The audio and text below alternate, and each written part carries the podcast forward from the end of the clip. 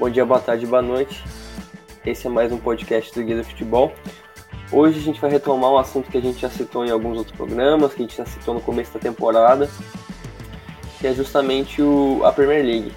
A Premier League recém começou, tivemos a primeira rodada no último fim de semana, e agora a gente gostaria de comentar muito como foi a janela de todos os times ingleses e também comentar também sobre sobre todas as contratações, as saídas, porque os programas que a gente fez, a gente fez apenas um programa dos times da Premier League da, da janela, mas a gente falou só dos, só dos times maiores e sem uma conclusão. A gente deu sugestões, a gente falou um pouco sobre cada, o que, que cada time estava atrás.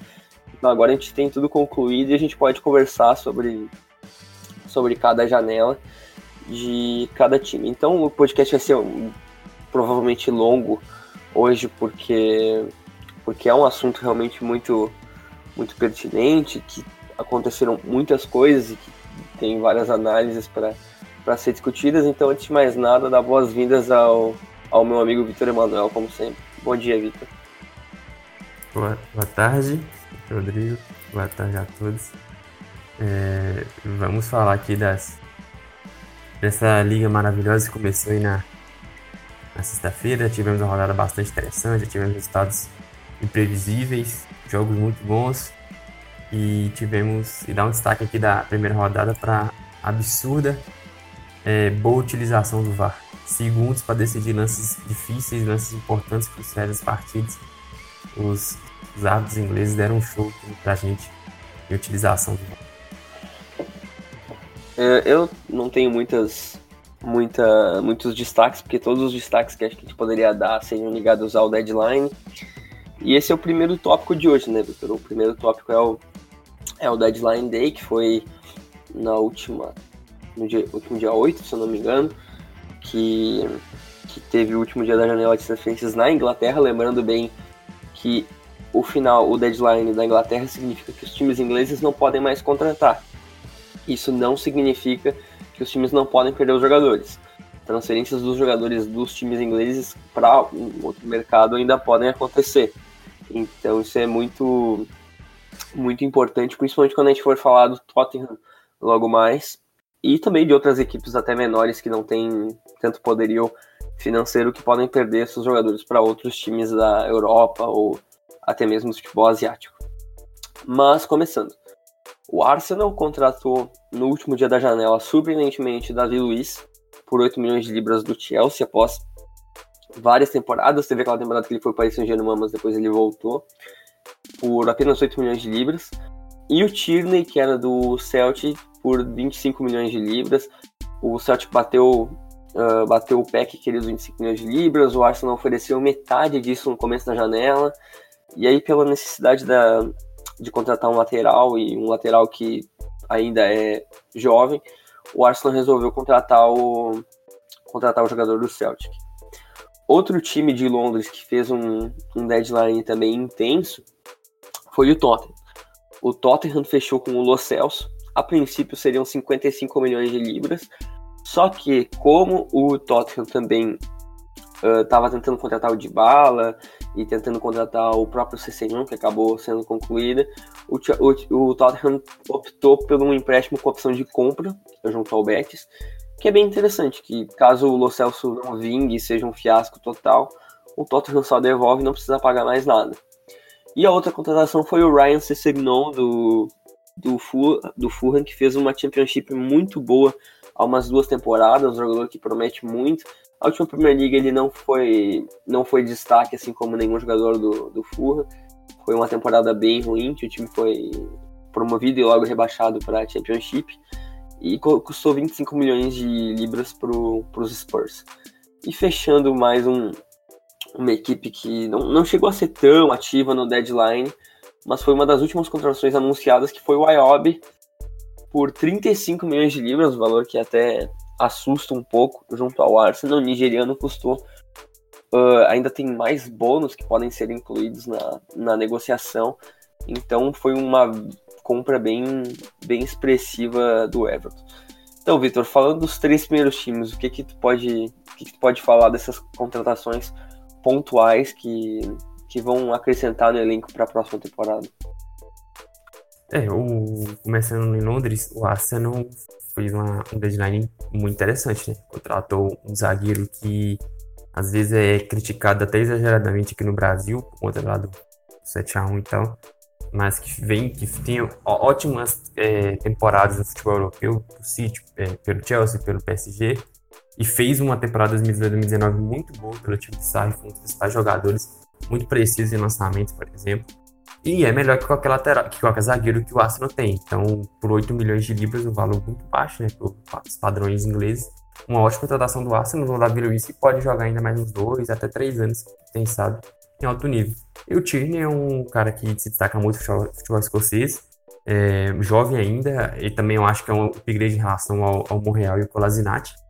Um, foi, não foi barato, né? 25 milhões de, de libras não é barato, mas foi uma boa contratação para o Arsenal. Agora o Tottenham aqui, pra, que eu já falei com você, acho que para mim é a melhor, foi a melhor janela do futebol inglês. O Lo Celso vem para dar profundidade ao meio de campo e como você falou, a janela fechou para os para os clubes ingleses contratar, mas não, não diz nada sobre vender. Então, por exemplo, na Espanha, a janela vai até o final do mês e o, e o Real Madrid tem interesse já. É meio óbvio o interesse do, do Real Madrid no, no. Então, caso o Eriksen venha sair, já que o contrato dele vai só até o final do ano que vem, final, até o final da temporada que vem, é, dessa temporada, no caso, final de junho de 2020. Então, se o, se o Tottenham quiser perder ele de, de graça, acho que ele pode vender. Então, já trouxe um cara que, assim, não é, não é um jogador com, com, características muito idênticas, mas é um jogador que é um, é um meio de campo que pode, pode ajudar ali a suprir a ausência dele caso o Eriksen sair.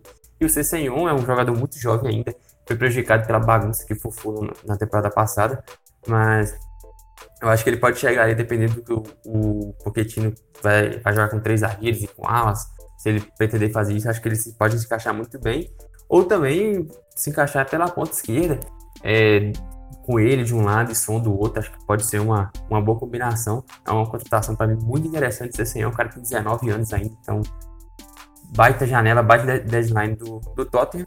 E o Ayob, é, o Everton, cara, o Everton queria muito o Zaha, não conseguiu, sobrou o Ayob.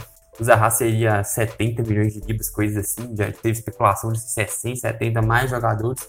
Eu acho isso absurdo. É, eu não acho o, o Zaha tão bom quanto, quanto as pessoas em geral acham, quanto o mercado estava parecendo que pagaria tanto por ele. E sobrou o Ayob. 35 milhões de libras é, de libras é caro mas é o valor que se paga para jogadores criados na, na própria Inglaterra, jogadores que se encaixam naquela, naquela regra de jogadores é, do país, né? É, ah, jogador do futebol inglês ser contratado muito acima do valor de mercado não é novidade. É, sem, sem dúvidas. Acho que não tenho nada a acrescentar, apenas apenas que realmente pro Everton foi um pouco frustrante porque tu estava sonhando com o Zaha e, uma, e há uma diferença bem bem monstruosa entre o Zaha e o Ayob, um jogador que foi o principal da equipe. Acho que o Bambisaka fez uma boa temporada pelo Palace, mas mesmo assim era o principal jogador do Palace. E comparar ele com o Ayob é, é muito diferente. Mesmo sendo metade do preço, eu acho que o 60 milhões pelo Zaha era muito, muito caro ainda. Mas enfim, prosseguindo pela lista. Agora vamos falar do Newcastle, que perdeu alguns bons jogadores, depois a gente vai até citar mas trouxe Andy Carroll de volta para a equipe, hum. gratuitamente. Aquele Andy Carroll, aquele o homem que custou 35 milhões de libras para o Liverpool, numa época que gastava 35 milhões de libras era equivalente a gastar 80 hoje. Então, não temos muito a comentar. Newcastle fazendo um, um mercado bem, bem fraco. E ainda contratou o lateral direito o Emil Kraft do Amiens por 5 milhões de libras. O Watford, no finalzinho da janela, ainda contratou o Ismail Assar por 30 milhões do, uh, de, uh, de, libras do Rennes, que foi uma baita contratação. O Ismail Assar ainda é muito jovem e tem muito potencial. O United liberou o Lukaku para Inter, sem trazer reposição, por 70 milhões de libras, que ainda tem bônus, aí alguns dizem que alguma parte vai ser parcelada, mas no geral foi isso. E o Leicester ainda também, depois do final da janela, anunciou o Denis Praé por 18 milhões de libras, que veio da Sampdoria. Vitor, o que que, que tu destaca de cada time? Eu sei que eu sei que tu vai comentar bastante da, do Ismail Assar, que é interessantíssimo, e da própria saída do Lukaku, que não foi o que os torcedores do United esperavam quando ele chegou, né? É, o, o mercado do, do United foi uma coisa bem frustrante, apesar das contratações que vieram antes. Perder o Lukaku e não repor, como você disse, é, é, é bem preocupante, porque não tem muitas opções para o ataque, não tem camisas novas, você vai ter que jogar com Rashford e Marcial lá, sendo praticamente as únicas esperanças de gol do time. É, ao menos foi uma venda boa. Se foi uma venda boa para para o United, mas é preocupante por não ter reposição. O Denis Praia foi um, reforço muito bom para o Leicester, é, é, belga, então já jogou com o Dialemas no, no Anderlecht, veio com um valor bem, bem justo, bem ok, acho que foi uma, uma boa compra do, do Leicester, um jogador que tem espaço para evoluir ainda. O Ismail Assar, a gente já falou dele algumas vezes, é, pelo, conversamos já sobre ele algumas vezes, é um jogador muito promissor, é um jogador mais promissor da, da Ligue 1, é, francês da Ligue 1. Eu acho que o, o gastou muito nele, mas é o, é o, é o que se paga o jogador do, do potencial dele. Eu acho um ótimo reforço pro Watford, que já é arrumado, já tem boas peças, tem o do Correia, seu protegido, tem o Dini, tem o próprio Pereira. Eu acho que o Watford é, tem capacidade de fazer outra boa temporada, outra, boa, outra temporada bem sólida com o Ravi Graça. E o Newcastle trouxe o Ed Carroll de volta, assim, eu não sei o que achar disso. Eu realmente não sei se o Ed Carroll tem nível para jogar na elite do futebol inglês. E o Craft... Eu... E o Craft, eu, eu, assim, eu não vou comentar porque eu realmente não conheço. Mas ele vem de uma temporada bem ok pelo Amiante. Foi um valor baixo. Mas eu realmente não conheço. Me preocupa um pouco o Newcastle não, realmente foi, foi bizarro essa, essa janela, perdeu Rafa Benítez, aí trouxe um técnico bem duvidoso pro lugar dele. Mas enfim, continuando. O Sheffield, que foi promovido para a Premier League, trouxe reforços que não, não são muito atrativos para a competição. O Bezic por empréstimo do Everton e o goleiro Michael Verrips uh, de graça do Michelin da, da Bélgica. O Burnley trouxe o Drinkwater, que ninguém lembrava que existia ainda, depois de ter sido contratado no deadline pelo Chelsea, uh, junto ao Leicester, faz umas duas temporadas. O Drinkwater foi por empréstimo agora, um empréstimo bem curioso, por seis meses até janeiro. Então, vacinou até janeiro com, com o Burnley. E ninguém mais lembrava que ele existia direito. Agora, vamos ver se vai talvez retomar um bom futebol que ele, que ele atuou quando o Leicester foi campeão, campeão da Premier League. O City trouxe o goleiro Scott Carson, que eu não conhecia, não sei se o Vitor conhecia, mas bem desconhecido apenas para cumprir as regras de inscrição, que precisa ter um limite de jogadores ingleses. Eu acho que ele passou pelo Liverpool há alguns anos, mas jogou bem pouco. É, se eu não me engano, ele estava no Derby County como reserva, acho, acho que era isso. Mas também muito experiente, apenas para cumprir as regras mesmo, mas ser o terceiro goleiro nunca vai nem entrar em campo. O Brighton foi um, fez uma, um final de janela interessante e contratou o Aaron Moy. Foi um dos pouquíssimos jogadores que foram relativamente bem pelo Huddersfield e ainda trouxe por empréstimo. E contratou o lateral direito Romaric Iap do Paris Saint-Germain, ex-Paris Saint-Germain. O Southampton ainda também precisava de um defensor para no final da janela e surpreendeu ao trazer o Kevin Danso por empréstimo. É um jogador que tem muito potencial, atua pelo Augsburg. E ainda vendeu o, o experiente veterano artilheiro Charlie Austin para o West, uh, West Bromwich da segunda divisão inglesa. O Charlie Austin é aquele mesmo que fazia gol a rodo pelo Queen's Park Rangers, aquele nove clássico inglês que fica lá e marca um monte de gol, tipo lá, o Defoe, o Towson, o, o próprio Andy Carroll, tem vários desses. E o West Ham fechou no último dia da janela com o Diana do West Bromwich e ainda fechou com o Ajet do ex-Basel por 8 milhões de libras. Vitor, o que, que tu destaca dos times menores e além da coloração do Scott, uh, do Scott Carson pelo Manchester City nesse finalzinho de deadline? É, só para completar a informação do Scott Carson, ele realmente jogou no, no Liverpool é, entre 2005 e 2008, passou pela Aston Villa, passou por Wigan, vários times, já chegou até jogar pela, pela seleção inglesa. Mas vamos lá. De destaque aqui, é... o Aaron Moy pelo Brighton é um, foi um, um, praticamente o único jogador que se salvou do Huddersfield junto com o, o goleiro Lawson, que foi pro Everton. Eu acho um bom jogador, acho que chega um jogador para elevar um pouco o time de patamar, porque o Brighton tem um time muito fraco, então já deve disputar contra rebaixamento. Acho que é uma aquisição importante de jogador que já conhece o, o futebol inglês. O Burnley tentador de Kim Walter, ele, ele fez a temporada pelo Leicester, aquela do título. Sensacional, chegou a seleção inglesa, foi tratado com uma grana muito alta pelo Chelsea. Acho que ele pode ser útil e se ele recuperar pelo menos metade do que ele jogou naquela temporada, vai ser bem é bem importante para o Burnley. No mais, é, o Sheffield me preocupa também, contratações de jogadores encostados nos principais times da Premier League, jogadores que não, não têm nível para jogar, jogar na elite. Acho que o Sheffield vai, vai depender muito da, da base e da sequência de trabalho. É, vai, vai, me surpreender bastante o Sheffield continuar na, na primeira divisão acho que é isso. O, e o Southampton perdeu um jogador importante. O Charlie Austin sempre garantiu alguns gols, alguns gols importantes.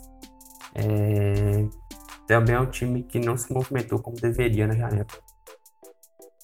Agora vamos falar mais no, no, geral sobre todas as chegadas das equipes da, da Inglaterra, falando mais o. Falando primeiramente do top 5, mais do top 6, né? Porque temos seis equipes, e falando também das equipes que que tem um poder aquisitivo muito, muito grande, que é o top 3 que já foi citado muitas vezes nas últimas semanas da Premier League. Então, Victor, primeiro vamos falar do Manchester City. Manchester City se reforçou com o Rodri para ser o futuro jogador que na posição ali do Fernandinho, por 62 milhões de libras, um valor bem elevado, que bate até 70 milhões de euros no mercado atual. O João Cancelo para lateral uh, numa não troca, mas digamos que uma troca que não foi troca pelo Danilo, mais 30 milhões. E ainda chegou alguns jogadores que podem que podem uh, ter um papel importante, como o próprio Angelino, que vai disputar posição pela lateral. Uh, aí teve alguns jogadores como o Pedro Porro que foram, já foram emprestados. O próprio Zach Stephen, goleiro que tinha sido contratado no meio da temporada, já foi emprestado também. Então, o que, que tu pode falar desse mercado Manchester City? Que, como a gente falou no podcast já anterior, a única condição que não tinha sido ainda confirmada tinha sido o cancelo. Então, o que, que tu pode falar da aquisição do cancelo, do que, que o City, o que, que esse mercado do City diz que o City vai fazer nessa, nessa próxima temporada? Tu acha que foi suficiente? Tu acha que faltou alguma posição? O que, que, que, que tu comenta do mercado do City? É, vamos lá as duas principais contratações, o Rodrigo e o Cancelo, foram absurdas. Eles trouxeram o, provavelmente o melhor volante, primeiro volante ali para substituir o Fernandinho, que tem no futebol. Acho que não tem nenhum jogador que se encaixa tão bem ao que o Guardiola pensa de jogo quanto o Rodri. Caro demais, mas é o que tem que ser. Um jogador muito jovem, se mostrou, teve um ótimo nível no próprio Atlético de Madrid. E o Cancelo é polivalente, é jovem, foi bem na Inter, foi muito bem na Juventus e foi uma, uma, uma transferência muito boa, né? Trocando o, da, o Danilo e voltando mais 20 poucos, 25 milhões de, de, de libras pro, pro Cancelo foi um ótimo negócio.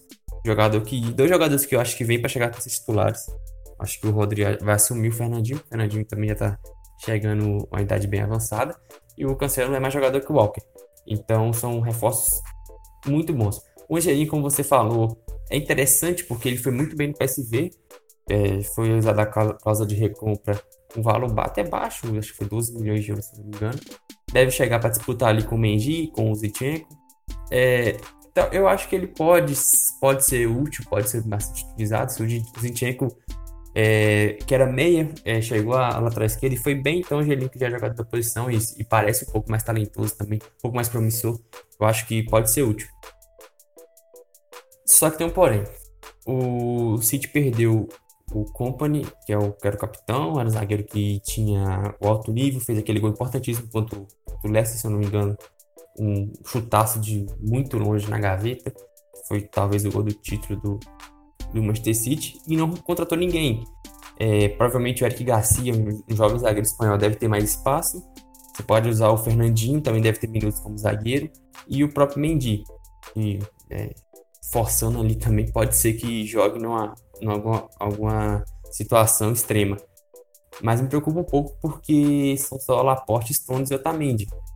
Então, numa competição, uma temporada tão longa com, com o City, a gente espera que chegue disputando tudo até o final da temporada, chegar, chegar no final de FA Cup, chegar no final de Champions League, chegar lá no final do campeonato inglês, é, disputando se, se acontecer de novo ponto a ponto com o Liverpool, com o Tottenham ou com outro time.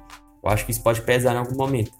Então eu não sei se o, se o City vai contratar alguém em janeiro ou se vai segurou até.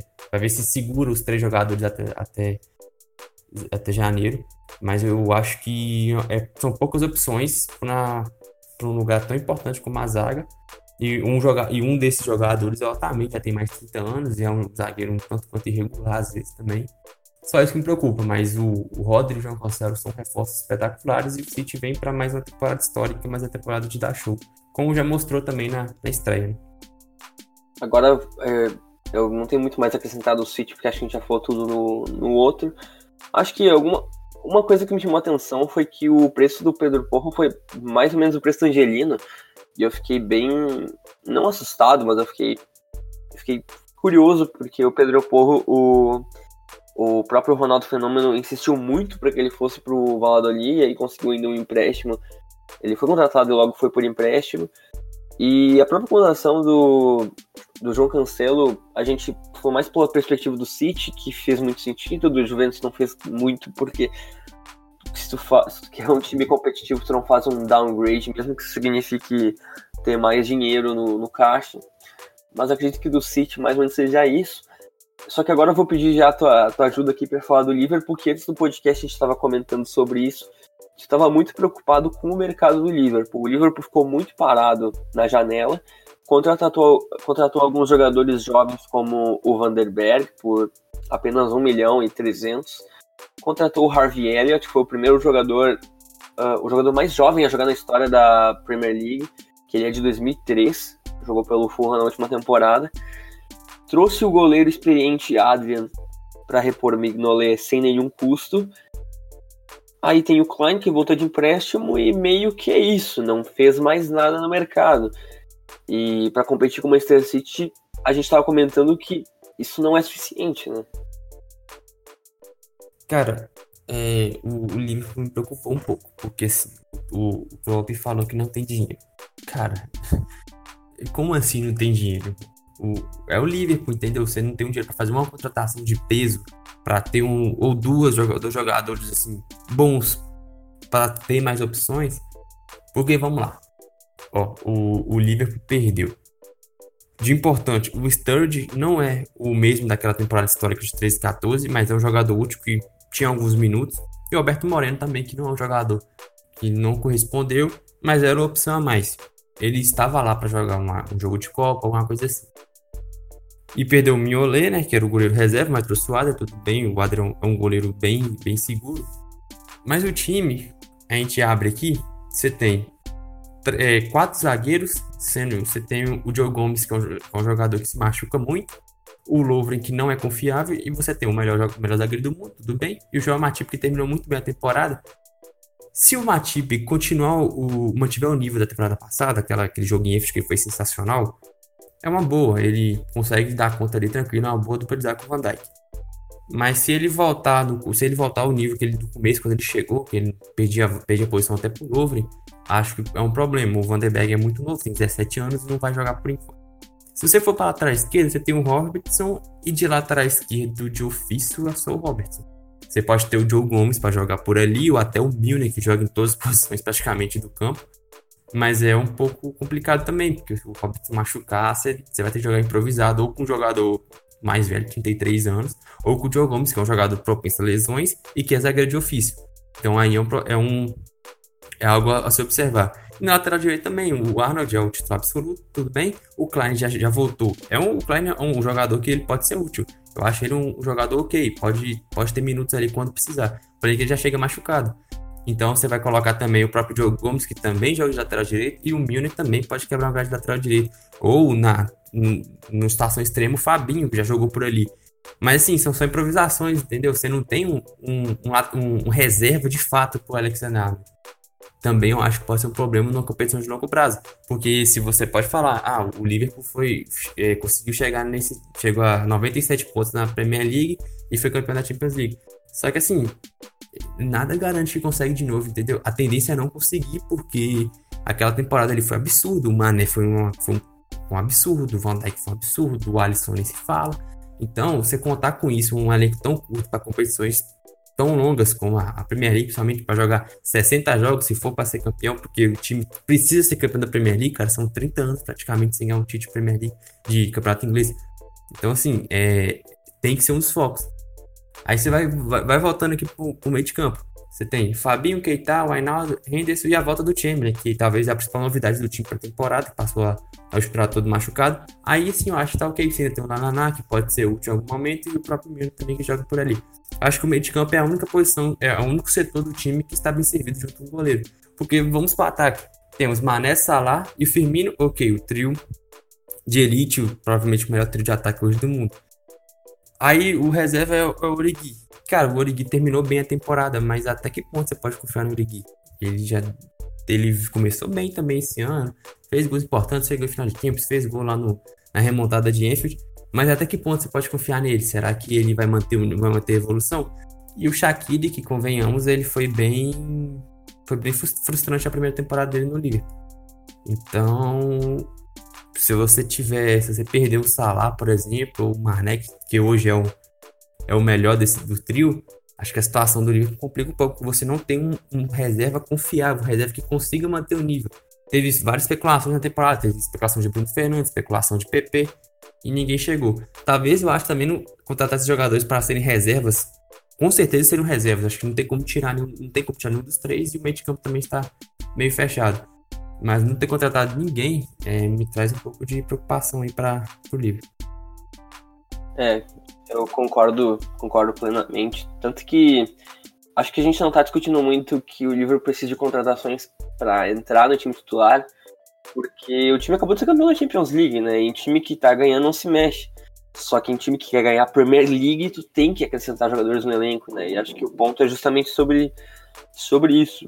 Até eu tava vendo agora há pouco que o Liverpool uh, escalou o Oxley Chamberlain para jogar depois, depois de um depois de um bom tempo, porque porque o Ox chegou a jogar contra o chegou a jogar acho que no final da última temporada, mas mesmo assim é muito tempo, muito tempo se recuperando, agora ele vai jogar na Supercopa como titular. Então tu já tem um acréscimo no meio-campo, que foi como tu disse, que é uma posição que o Liverpool tá bem servido. Mas realmente para ataque é uma incógnita, para defesa é uma incógnita, porque mesmo o Van Dijk sendo muito bom e o e o Matip, o Gomes, o próprio Lovren sendo jogadores regulares, ainda falta alguém, né? Ainda falta ainda falta mais uma peça para tu para tu ter muita segurança na defesa, principalmente num campeonato como a Premier League. Mas enfim, pulando de time, acho que num, num mundo ideal dessas regras da FIFA, a gente nem citaria esse time, mas como dá para fazer uma dá para fazer uma, uma gambiarra e contratar jogador mesmo assim, o Chelsea confirmou a permanência do Kovacic, que adquiriu ele, que tinha uma cláusula de compra. O Chelsea, num mundo ideal, não compraria porque foi, acho que quase 50 milhões de euros, foi 40 milhões de libras que é um valor bem alto para um jogador do, do nível do Kovacic, que não fez uma grande temporada em 2018 2019. Manteve no elenco uh, uh, jogadores que voltaram de empréstimo e que poderiam ser emprestados novamente no mundo, no mundo que o Chelsea poderia contratar, como o Zuma, o Mon e o Tomori. Agora tu também tem o Batshuayi, o Bakayoko e o Kennedy no elenco, que podem ainda ser emprestados sei lá, em janeiro, mas talvez ganhem alguma, alguma oportunidade, principalmente o Bakayoko e o Batshuayi, que fizeram, fizeram boas temporadas pelos seus times que estavam em empréstimo. E contratou o Pulisic por mais de 60 milhões de euros, por 58 milhões de, de libras na, na janela de janeiro e ele foi reemprestado para o Borussia Dortmund agora foi para o Chelsea em definitivo, que é a principal novidade do elenco, né? Só que o Chelsea tem um elenco bem inferior ainda, porque se na temporada passada tu já tinha um elenco que não era grandes coisas, tu perdeu o teu melhor jogador e aí tu repõe com o próprio Pulisic, que eu gosto bastante, e com alguns jogadores de, por empréstimo, tu não, tu não supriu as, as carências do elenco porque tu nem tinha como. Então acho que dos males o menor, tu ainda conseguiu fazer algumas contratações, mas foi meio que só isso, né, Vitor? Não tinha muito mais o que podia fazer nessa janela. É, o, a situação do Chelsea é muito difícil porque perdeu o craque do time, né? E não tinha muito o que fazer, não tinha como segurar, ele queria deixar o time. Foi um, um, valor aceitável, 100 milhões de euros, apesar de ser abaixo do valor de mercado dele. Mas além disso, ele ainda perdeu o Davi Luiz, que foi seu melhor zagueiro na última temporada. Então você entra, o, você entra a temporada sem 15 gols e 15 assistências, que foi o que o, o Hazard fez na última temporada. Sem a experiência e a liderança do Davi Luiz, que foi bem. E só uma contratação, basicamente, que é o Pulisic. E teve que gastar 45 milhões de euros no Kovacic, que não era que não era para ser gasto, vamos dizer assim. O Chelsea não, não teria pago isso no, no, no Kovacic, mas não teve outro, outro jeito. É, as, a minha expectativa pro, pro Chelsea são bem ruins, porque o time piorou bastante, piorou em dois setores do, do, do campo. É, o, Lampard, ele ainda é, ele é muito inexperiente, então a gente não sabe o que esperar direito dele. Mas a esperança é o, é o corresponder às expectativas, continuar seu desenvolvimento. O Mason Mount, ele dá o salto para a elite, como ele foi muito bem na temporada passada, e, e seguiu a evolução de Loftus-Cheek, de Hudson Odoi. Mas o, o Chelsea, eu acho que ele vem bem atrás de pelo menos três times aí bem atrás, quem sabe até quatro. Aí agora pulando para o outro time de Londres, o Tottenham trouxe Ndombele por 55 milhões de libras, que foi uma grande aquisição para o meio campo. Trouxe o Lo Celso, que a gente já citou antes do deadline, por empréstimo, com opção de compra. Trouxe o Senhon também por empréstimo com opção de compra. Trouxe o Jack Clark também, uh, no começo da janela, por 10 milhões de libras, que já foi emprestado para o Leeds. O Incudu voltou de empréstimo, que ele estava atuando no Mônaco, não teve muito sucesso pela passagem dele lá. E aí agora a gente fica nesse, nessa indecisão se, se o Tottenham vai perder o Eriksen ou não.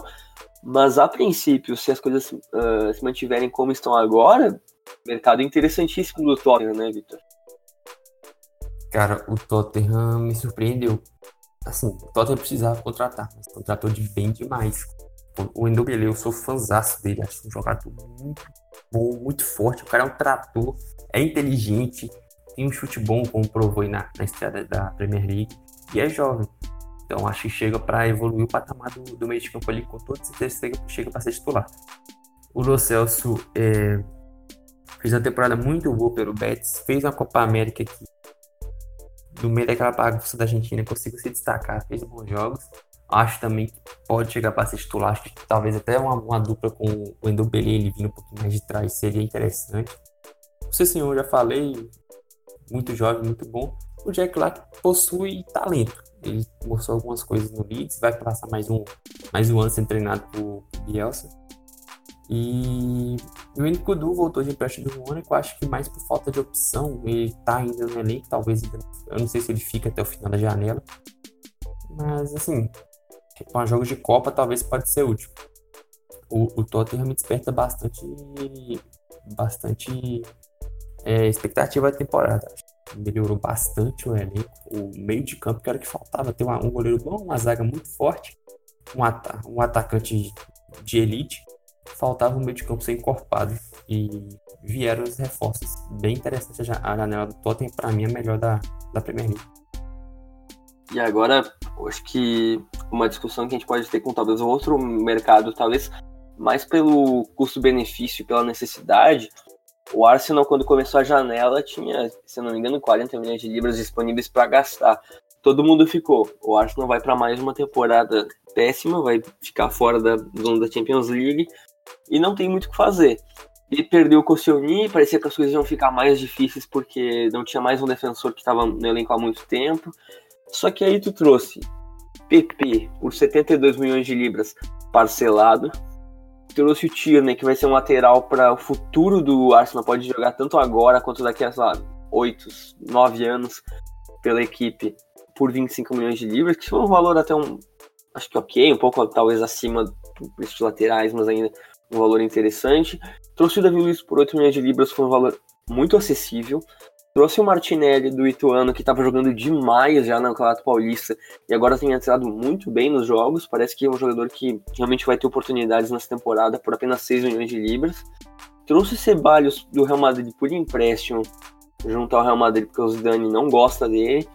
E aí aceitou o empréstimo. Não sabemos se tem opção de compra. A princípio não tem mas no final da temporada talvez o Arsenal possa tentar adquirir ou algo assim, se o Zidane continuar no Real Madrid, talvez ainda até abra um espaço para uma opção de compra. E trouxe o Saliba, que foi emprestado novamente para o Saint-Etienne, que era o time que ele estava, também pagando apenas uma parte agora.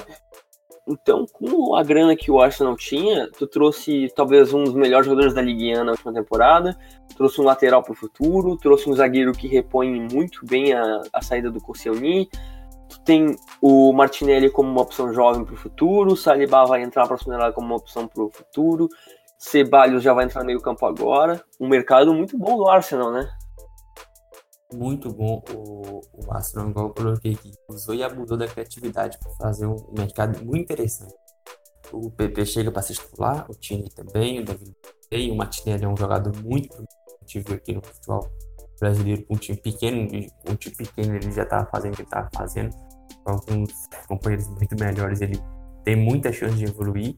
O Sebadios é um jogador que foi muito utilizado pelos Zidane, chega para também para disputar posição ali com o italiano, com o Ozzy, se for o caso.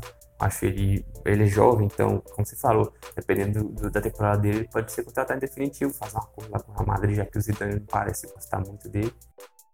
E o Saliba é um jogador muito promissor, muito jovem, é, foi bem no Santinho, já jogou no time grande, já jogou no time que tem uma certa pressão. É, é um jogador para ser titular do Arsenal por uns 10, 12 anos e vai ficar mais um ano testado lá no CNTN para continuar a sua, sua, evolução por lá.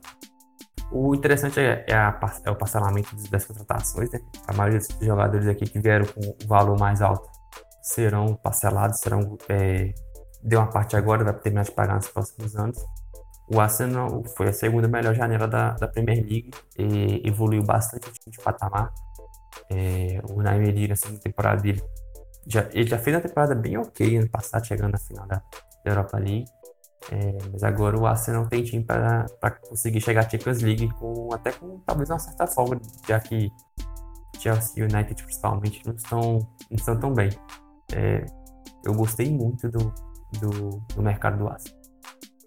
Foi bem, bem interessante mesmo. Acho que o Arsenal pode incomodar na próxima temporada e já monta uma base para o futuro também. O United focou na defesa trouxe talvez o melhor lateral possível que poderia trazer na Premier League, trouxe talvez o melhor zagueiro possível que poderia trazer na Premier League, e acabou por aí, né? Trouxe o, de o Daniel James do Swansea e meio que parou por aí, gastou, somando Bissaka e, e Maguire, gastou quase 130 milhões de libras, ainda tem bônus e que podem, que podem aumentar o valor, e meio que foi isso. O Nair perdeu o Lukaku, como a gente comentou anteriormente no deadline, não trouxe reposição, meio campo ainda meio campo ainda também tem algumas peças que que foram que foram perdidas e não foram repostas. E aí o United tem um problema que primeiro é a folha salarial e segundo que não tem as peças que que perdeu e ainda tem jogadores que são muito incógnitas, né? E, e reforçou apenas a defesa que ok, precisava contratar o Maguire, mas será que precisava gastar 45 milhões de nome saco? O que, que tu acha disso, Vitor? Cara, o, o Manchester fez o que devia fazer na defesa, mas ficou faltando no ataque. É, assim, cara, o Maguire fica caro. Mas é igual você, você mesmo tá falando. Daqui dois anos a gente pode estar falando que foi barato e que tem que pagar mais 80 milhões de libras pro Leicester. Acho o Maguire, eu acho com fogo, o melhor zagueiro inglês hoje do mundo. estreou já muito bem, tem, é, é jovem ainda, tem, eu conferir, tem 26 anos ainda, então um jogador para 8, 7, 8 anos aí no, no Manchester United. Caro, mas o United precisava de um zagueiro, caro, o Bailey machuca demais, o Lindelof fez a temporada mais ou menos, então acho que foi o Maguire tem companheiros, um dos dois, o Bailey ou o Lindelof, para formar uma de zaga bem sólida lá no, no Manchester United. Sobre o Ambissaca é um pouco complicado, porque é, você perdeu o Valência, que já não tinha o mesmo nível, e, o, e as outras opções lá são o Darmian e Ashley Young. É, é, não tem muito o que fazer, entendeu? Você tem que contratar um jogador. Aproveitou um, um jovem inglês também, é aquela história. O Crystal Palace não precisa vender, o United quer comprar, o Ambissaca é inglês e é jovem. Então vai pagar caro mesmo, 45 milhões de libras é, é um valor, assim, um cara que teve uma temporada só de destaque é alto, mas 21 anos só, vai ficar para ser titular e deve ser titular do Manchester United por muito tempo, é um jogador muito sólido na defesa, teve liderou, liderou a Premier League em desarme, se não me engano, na temporada. Então, é um ótimo jogador. Foi caro, mas dá o preço. E o Daniel James, que parece ser muito promissor, fez uma pré-temporada boa, estreou bem contra o Chelsea fazendo gol. Mas eu não acho que seja um reforço. Assim, ele tinha que chegar com mais alguém. Você tinha que ter o Daniel Jones, o Daniel James e mais um jogador.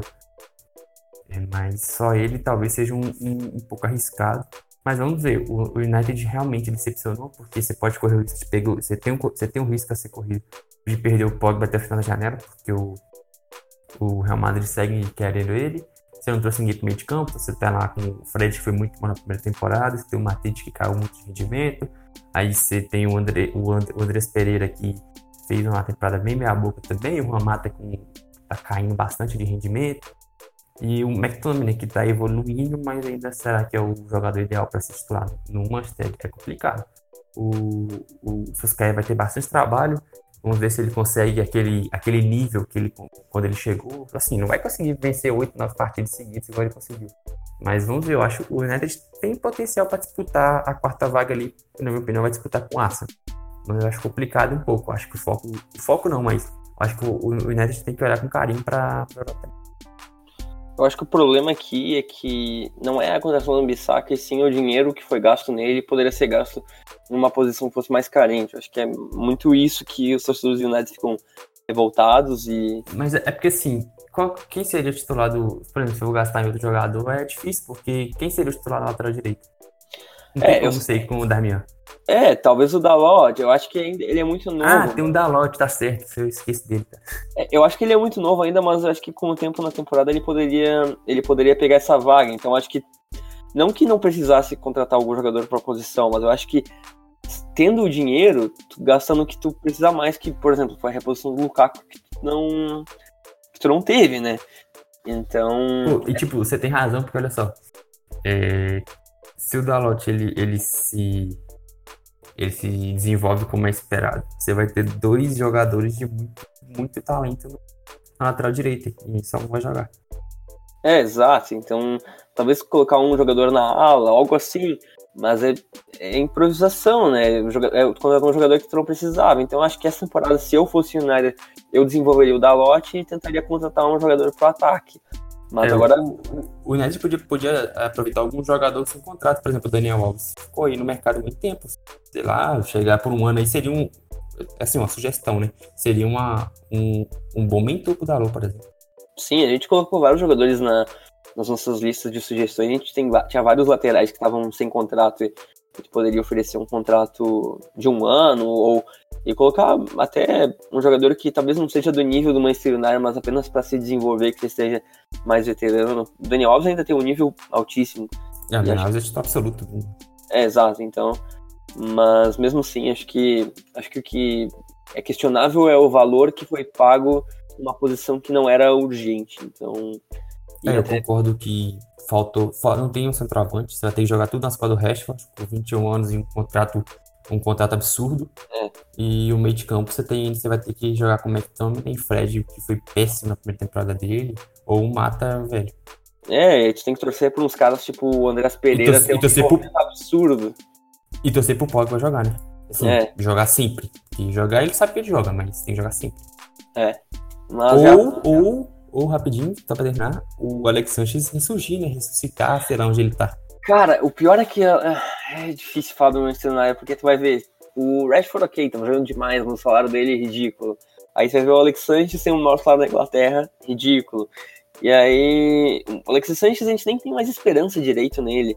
E o Pogba é aquela incógnita que a gente. Que, cara, ele deveria ter sido negociado e tentar uma moeda de troca por ele, por um jogador que, que fosse te oferecer algum.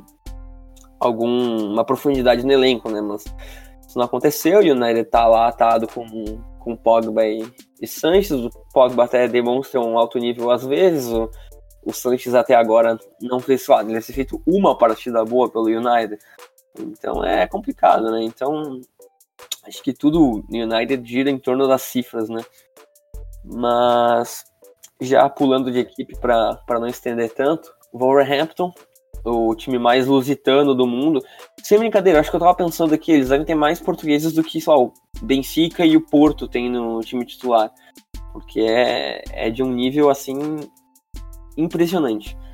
Adquiriram, adquiriram em definitivo o Raul Jimenez por 30 milhões de euros, o que, de, de libras, que foi um valor considerado até ok, porque ele foi muito bem na primeira temporada dele pelo Wolverhampton, foi comprado em definitivo. O Dendon é, é engraçado que era pra ser absurdo, mas a temporada dele foi tão boa que nem tem como se dignar. Ah, eu era hater. Eu era hater porque o Jonas era 500 vezes melhor que ele no Benfica. E, nossa, o Raul Jimenez não, não dava. Mas, enfim, Agora tá bem, né? Não, não vou criticar. Aí o Dendoquia foi contratado por 2 milhões de libras, em definitivo, já estava mais ou menos certo que isso ia acontecer. Chegaram dois portugueses que eu falei com o Vitor no dia que foi contratado. Eu fiquei, Vitor, tu conhece esses caras? Porque isso com certeza é, é, obra do Mendes, que trouxe o Pedro Neto e o Bruno Jordão da Lazio. São jovens, mas tu gastou tipo sei lá, 18, 19 milhões de, de libras nos dois. E são jogadores que não tem tantos jogos no profissional, né? Então fica aquela incógnita, tipo, será que já vão dar fazer algum algum estrago agora? Mas né, mais dois portugueses no, no time do Wolverhampton. Aí trouxe o Cutrone por uma barganha de 16 milhões de libras, que o, o Milan adora doar jogadores, né? E aí depois trouxe ainda o Jesus Valerro, que jogou também no Frankfurt, aí tá, uh, pertence ao Real Madrid. E trouxe um atacante do Azerbaijão, eu comentei contigo também né, no dia que foi contratado, Renan Dadashov, do, uh, que veio do Estoril, já foi emprestado, se não me engano, para Passos de Ferreira, de novo. Que também fazer o quê? Né? É o Wolverhampton, um time de contratações aleatórias. O que, que tu tem a comentar dos, dos portugueses e das contratações adquiridas em, em definitivo? O, Wolverhampton ele apostou na continuidade, né? Ele contratou o Raul Jimenez, que foi muito bem, o Denon chegou, teve bons momentos também definitivo. Se reforçou muito bem com o Trone. O, o Milan é engraçado, né? Você falou, foi um barganha, porque o Milan parece que tem timaço já pra ficar doando jogador assim. E talvez o seu, seu atacante mais promissor. Eu acho que uma baita contratação dele vai ser bem útil pro, pro, no Espírito Santo. E o Jesus Valeu já demonstrou ter talento alguns, em alguns momentos da carreira. Eu acho que pode ser útil também. É, o, Pedro Neto e o Bruno Jordão, assim, eu realmente não conheço, cara. Eu sei lá, isso é, isso é com certeza é coisa do, do Jorge Mendes. Os caras gastaram 27 milhões de euros para contratar dois caras que eu não realmente eu não conheço. É, devem ser promissores e vamos, vamos aguardar eles tendo minutos aí, vamos ver o que, que o Nuno Espírito Santo tira deles. Mas é um time muito arrumado, é um time que não perdeu ninguém, é um time que contratou jogadores que podem ser importantes e que vem bem forte para a temporada. Aí agora já falando do Everton, abriu a carteira. Trouxe o goleiro Lossell do, do Huddersfield gratuitamente.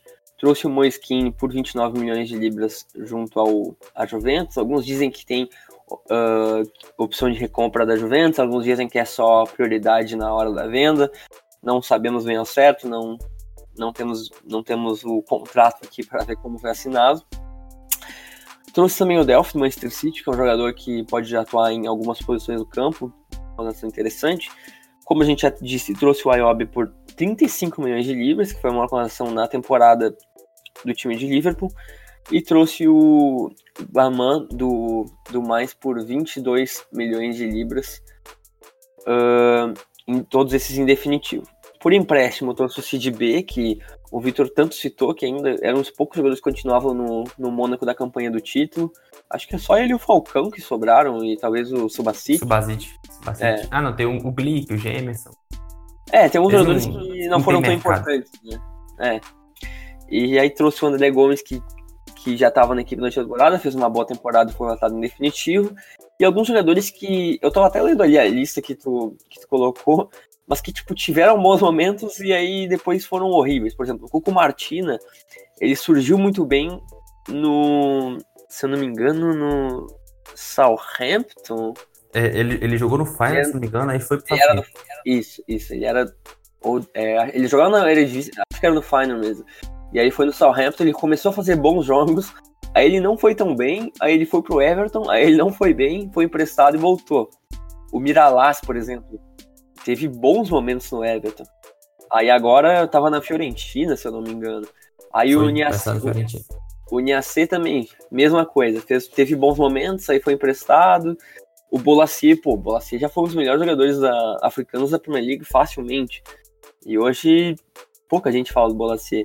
Todos esses voltaram de empréstimo. Então o que, que pode falar desse mercado do, do Everton que trouxe jogadores bons, uh, alguns até muito jovens, e também comentar também que, que apesar de ser um valor até caro, por exemplo, pelo, pelo IOB e pelo Moise Kim, tu trouxe jogadores que não só podem dar um resultado agora, como podem dar também no futuro, né? É, o, o Everton todo ano contrata, contrata, contrata. Este ano foi diferente, mas segue contratando jogadores bons. O Loss é um World Reserva bem, bem. É, você pode confiar, né? O Moisiquim, muito talentoso. O Delphi eu acho uma boa contratação, um jogador que faz muitas funções. O Ayobi eu não acho essas coisas todas, mas é um jogador que pode ser útil deve até ter bastante chance ali pela ponta. E Maman foi muito bem o mais, e acho que ele chega para substituir, que é uma perda muito, muito importante, mas ele é um ótimo jogador, jovem ainda. O André Gomes, incrivelmente, foi bem. Incrivelmente não, né? Ele é bom jogador. Mas assim, é, depois da, do calvário que ele viveu no, no, Barcelona, ele foi muito bem aqui no, no Everton. Ficou até definitivo e era esperado. E o Cid B é o que sobrava no Mônaco. Ele caiu bastante rendimento, mas a gente tem esperança que ele volte a jogar bem. Ele já se mostrou um ótimo jogador muitas vezes. E vamos acompanhar ele no, no Mônaco, eh, no, no, no, Everton, porque ele precisava sair do Mônaco mesmo, já não tinha mais, mais jeito de ficar naquela bagunça. Sobre jogadores que voltaram, dificilmente algum será, será aproveitado. Inclusive tem Miralas, por exemplo, tem bons momentos nos, pelo Everton, já jogou bastante jogos pela seleção belga. É uma boa opção para algum time que está precisando de, de ponta, apesar da, de 32 anos ainda é um jogador que pode contribuir. No geral, foi uma boa, uma boa janela do, do Everton. Me preocupou um pouco a, a, defesa também, que ficou, perdeu o mar e não trouxe nenhum zagueiro. Mas é interessante ver, por exemplo, um ataque com o Richarlison, é, Kim e Bernard, ou, ou Sigurdsson, ou o próprio Ayob. É um time que, que vai gerar expectativas. O Marco Silva tem que, tem que corresponder às expectativas que estão criadas em cima do, do Everton. Com certeza. Agora falando do Leicester, que é o último time que a gente vai focar um pouco mais aqui na, na janela. O Leicester uh, começou a janela trazendo o Tillmans por 40 milhões de libras, que a, ele teve a troca com o Adrien Silva do, do, pelo, uh, do Mon, uh, que era do, do Sporting e foi trocado pelo Mônaco trocaram por empréstimo de uma temporada, de meia temporada, se não me engano. Aí o Tillemans foi muito bem, o Adrien acabou ficando, uh, acabou voltando de empréstimo depois, mas aí o Leicester resolveu compra, comprar o Tillemans em definitivo por 40 milhões de libras, que foi uma continuação da história da equipe. Trouxe o Ayosi Pérez do Newcastle todo destruído, a Ayosi Pérez teve ótimos momentos por lá. Trouxe o Denis Praena no deadline por 18 milhões de libras da Sampdoria. E ainda tem o James Justin, que comprou por 8 milhões, com um jogador que tem bastante futuro. Além disso, voltou o Benkovic do Celtic, que fez uma excelente temporada no comando de Brandon Rodgers, que hoje é o técnico do Leicester. E aí voltaram outros, como o próprio Slimani, que antes tinha sido uma conexão da história do clube, que isso é uma, coisa que é hoje esse foco para alguém é inacreditável. O Andy King também, que está no Leicester há milhões de anos, voltou de empréstimo o Diabaté e o Adesiva também voltaram. Então, o que, que você pode comentar desse mercado do Leicester que perdeu o, uh, perdeu o, o Maguire, mas trouxe alguns jogadores interessantíssimos para a próxima temporada, né? Cara, um, um, mais um mercado muito bom no Leicester, né? Praticamente tudo que ele, que ele ganhou com o Maguire, ele fez essas várias contratações interessantes, tanto que o balanço comercial dele foi só de 19 milhões de prejuízo, então é, é pouco, né, para várias contratações. É, o Ayose um jogador pode ser muito útil, tem algumas boas temporadas pelo Newcastle. O Nesper já comentei, o Tielemans fez uma meia temporada interessantíssima pelo, pelo Leicester, ele vai ser o comandante do meio de campo. O James Jones ele foi muito bem no Luton, o Luton foi campeão da terceira divisão da, da Inglaterra, jogador muito jovem, ele deve ter, assim, eu até comentei com você, eu espero que ele tenha bastante espaço aí, algo até brigando um pouco com o Ricardo Pereira, porque ele é um jogador muito interessante. É, das voltas, cara, é complicado, porque assim, o Slimani não deve ter, o Slimani de abater não deve ter muitas oportunidades. O Andy King, que eu lembro dele na, na campanha do título, mas não acho que ele esteja no patamar que o Leicester está hoje. E o Adriano Silva é uma incógnita, porque o Adriano Silva é um jogador muito interessante, muito bom. Só que ele vai jogar? Se ele, ele vai corresponder? Ou ele, ele seria, um, por exemplo, uma ótima opção no banco de reservas ali para substituir, por exemplo, para X, ou até o Tillemans. É um jogador muito bom. Então, é, fica essa, essa incógnita aí. Se ele for aproveitado e se ele voltar a jogar bem, seria um ótimo reforço aí, nesse caso de graça, para o Leicester. Com certeza. Eu sou da mesma opinião. Acho que Acho que o Adriano fez uma temporada horrorosa no Leicester, foi uma coisa horrível. Ele teve todo aquele embrolho que ele conta no deadline, aí o nome dele não entrou, ele só pôde jogar depois. E aí quando jogou não foi bem, foi uma confusão. Não sei se ele vai ter chances, talvez seja uma moeda de troca no futuro, não sei. Mas, enfim, a ver. Agora o, o Vitor fez uma lista aqui de transferências importantes nas outras equipes, então a gente vai citar algumas. No West Ham, os principais nomes de impacto foram o Sebastian Haller, do, do Eintracht Frankfurt, por 40 milhões de libras, uma condição da história da equipe, e o Fornaus, do Villarreal, por 24 milhões de libras, uma grande contratação. No Watford, veio o Ismail Assar, por 30 milhões de libras, que a gente já citou anteriormente, e o Welbeck, que jogava no Arsenal, veio de, de graça após o fim do contrato. No Crystal Palace, Gary Cahill, um dos, um dos jogadores mais vitoriosos do Chelsea, veio após o final do contrato dele de graça. No Newcastle, as aquisições de Joelinton do Hoffenheim por 40 milhões de libras e o San Maximan por 16 milhões e 500 junto ao Nice também foram, acho que as mais chamativas.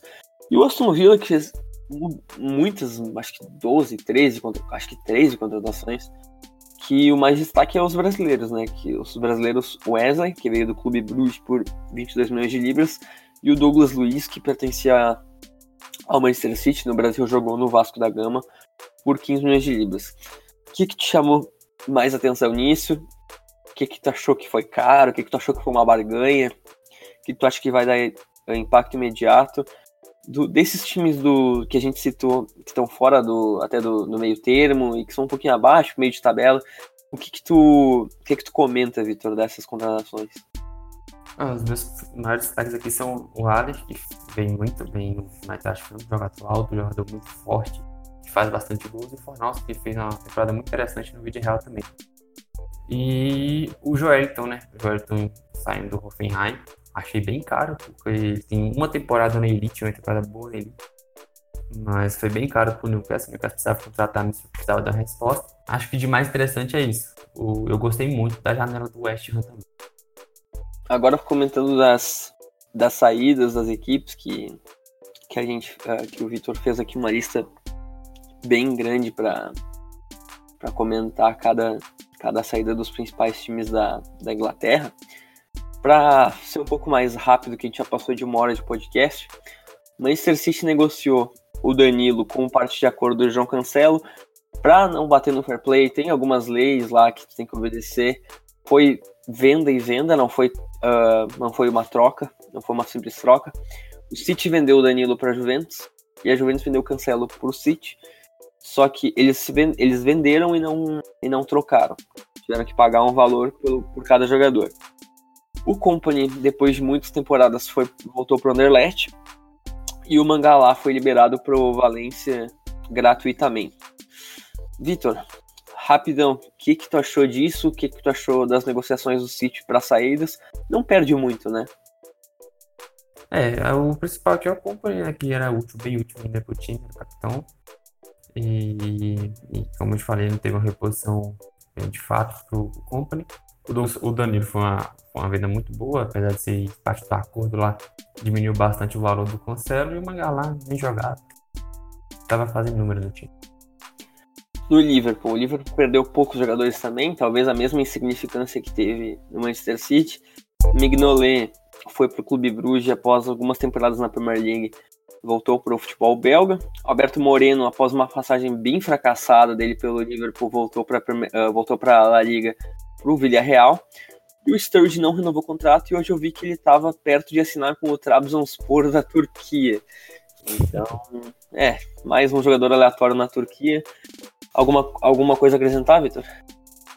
Só é, é meio, meio entre aspas, triste o, o, o não ter conseguido manter o nível que ele apresentou naquela época. Mas não, não ajudava muito o Liverpool mais, o Alberto Moreno jogava pouco. O problema foi não ter contratado ninguém para melhorar do banco, mas as, as saídas assim, em si não foram muito relevantes mesmo. No Chelsea perdeu só o melhor jogador, Eden Hazard, por Real Madrid. E o Higuaín retornou para o Juventus. Acho que o Higuaín vai fazer zero falta, até porque o Giroud hoje é melhor, é superior do que, que ele. Fase. É, que fase, até ser, ser banco do Giroud. E o Hazard, acho que a gente já comentou um milhão de vezes, mas acho que não tem muito mais a comentar, né? Só uma tristeza para os torcedores do, do Chelsea. É, um baque que não poderia ser pior que o Chelsea. Esse é o craque da, talvez, o melhor jogador da liga é, bem, bem complicada. A situação do Chelsea não tinha o que fazer. É. Aí o Tottenham. O Tottenham perdeu o Trippier pro Atlético de Madrid. Eu diria que conseguiu se livrar do Jansen, mandando ele pro futebol mexicano. Ainda conseguiu lucrar com um atacante que é bem fraco. E aí acho que a perda mais relevante, até por não ter reposição, foi do Llorente sem contrato. E do Worm, que também não, não renovou, né? É, o, o Tottenham vendeu o Trippier, uma, uma negociação tanto quanto surpreendente também. E o Janssen foi uma ótima venda de 6 milhões de libras pro Janssen, muita coisa. Agora, perder o Llorente é um baque, porque o Llorente foi muito importante, principalmente na Champions, né? É, é, são saídas, saídas assim, que, que, são sentidas, mas o mercado do, do Tottenham foi bom, apesar de algumas carências, não vou falar mais, mais assim. O Arsenal perdeu ainda inesperadamente o Koscielny no final da, da janela para o Bordeaux. Ele, ele anunciou que ia sair da equipe e saiu por um valor bem irrisório para o Bordeaux. Perdeu o Ospina, que já não estava no elenco em definitivo, para o Napoli. E talvez a pior perda tenha sido já anunciada nessa temporada, no final da temporada, que foi o Aaron Ramsey para os Juventus sem nenhum custo para os bianconeiros. O Denis Soares voltou para o Barcelona, o Peter Cech se aposentou e o Liechtenstein, depois de uma temporada bem abaixo, não renovou o contrato. O que, que tu pode falar das perdas do Arsenal? Acho que tudo se baseia no Ramsey, né? É, o principal é Ramsey, é um jogador importantíssimo do time há bastante tempo. E depois foi indo de graça, isso é o mais complicado. O, o surtou e quis ir embora pro Bordeaux. Tinha que fazer, o cara surtou do nada. O Ospina já estava fora do time, o Denis Soares não foi tão bem, o Peter Cech já não era o mesmo. O Liechtenstein foi bem decepcionante. É assim, nenhuma perda muito relevante além do Rams. Já pulando para o Manchester United, perdeu um deadline o Lukaku por um valor até bem expressivo para Inter de Milão. Perdeu o André Herrera de graça para o Paris Saint-Germain. Perdeu o Antônio Valência de graça, que acabou indo para a LDU, que foi bem, bem aleatório, assim que ainda é um jogador que tem algum nível. O que, que tu destaca das perdas do United? Cara, o André Herrera é uma perda relevante por conta da importância dele, era titular em muitos jogos. O Lukaku já tinha perdido um pouco de espaço para o Sky, apesar de sempre garantir esses golzinhos, foi uma venda boa. Então, tá ok. E o Valência, ele já não era mais o mesmo, já não, já não conseguia manter o nível de há, algum tempo. Então, é um, uma venda ok também. Tipo assim, venda não, ele saiu sem, sem contrato, acho que fazer muita falta. Agora, jogo rápido aqui. Gueye no Paris Saint-Germain e Lukman no Leipzig, as saídas do Everton. É, perda muito importante o, o Gueye, era titular absoluto, o Lukman nunca tinha muito espaço, venda boa. No Leicester, o Kazak e Danny Simpsons não renovaram, o Kazak foi para o Málaga e o Simpson ainda não tem equipe. É, perdas irrelevantes, o Kazak já não tinha espaço, o Simpson você tem dois jogadores muito bons para a posição dele. Uh, West Ham, Arnautovic para o futebol chinês, Lucas Pérez para o Alavés em definitivo e Nasri saiu para o Anderlecht. É, o Arnautovic é uma perda importante, mas foi uma venda também ok. E o Lucas Pérez não rendeu o que se esperava. E o Nazi teve momentos, mas é, é o Nazi, não dá para confiar mais nele. No Watford, Luke Bacchio para o Hertha Berlim. Foi muito bem no Fortuna do Düsseldorf, mas já não estava no elenco, então é um dinheiro que que já aqui de um jogador que não estava no elenco. Não tem, vai fazer muita falta, não. No Newcastle, Joselu pro Alavés por 2 milhões e meio de libras e Diamé de graça pro Awali. Ah, o Joselu não é um pouco jogar, não tinha muita relevância. Agora o Diamé foi titular no time muitos anos e perder ele de graça assim é uma, uma, perda, um pouco, uma perda um pouco sentido. Agora vamos comentar sobre o top 6 e sobre mais ou menos o que a gente espera para cada time para temporada na Premier League. Começando pelo Manchester City. Manchester City acho que para mim e pro, e pro Vitor é o, é o favorito, não tem muito o que fazer, Pep Guardiola no comando, elenco não perdeu nomes tão, tão relevantes para a próxima temporada, no caso para a temporada que recém começou. Lesão do Sané realmente é um problema, mas tu tem vários jogadores que foram grandes acréscimos para essa temporada, tem um upgrade, por exemplo, no caso do Cancelo, e também algumas aquisições como o Angelino que podem até aumentar um pouco o elenco, né, Victor? É, as, as contratações pontuais foram importantes, mas como eu falei, a, a, minha, a minha dúvida fica no, na defesa. O Fernandinho deve ter minutos como zagueiro, mas não é o ideal. Você tem só Laporte, Stone diretamente, e o Eric Garcia talvez tenha alguns minutos. Agora tem um problema também, a lesão do Sané. Porque agora você tem o, o Sterling e o Bernardo como pontos, de fato, com o Jesus podendo jogar por lá. É, assim, é um pouco, é um pouco preocupante, porque o Sané deve ficar muito tempo fora e ainda era uma venda que já estava praticamente engatilhada. É, assim, é difícil, porque o Guardiola tira o máximo de todos os jogadores, então é um time bem alto, continua sendo favorito mesmo. Mas é. Fica esses pontos, esses pontos de interrogação. Só para finalizar, o que eu falei do Liverpool. O reserva do ataque do Liverpool. Os reservas são Shaqiri e Origi. Os reservas do ataque do Manchester City são Gabriel Jesus e Maris. Essa é a diferença. É, uma diferença bem grande. E agora, já que tu já citou o Liverpool, come, começar também falando sobre o que a gente falou anteriormente, né?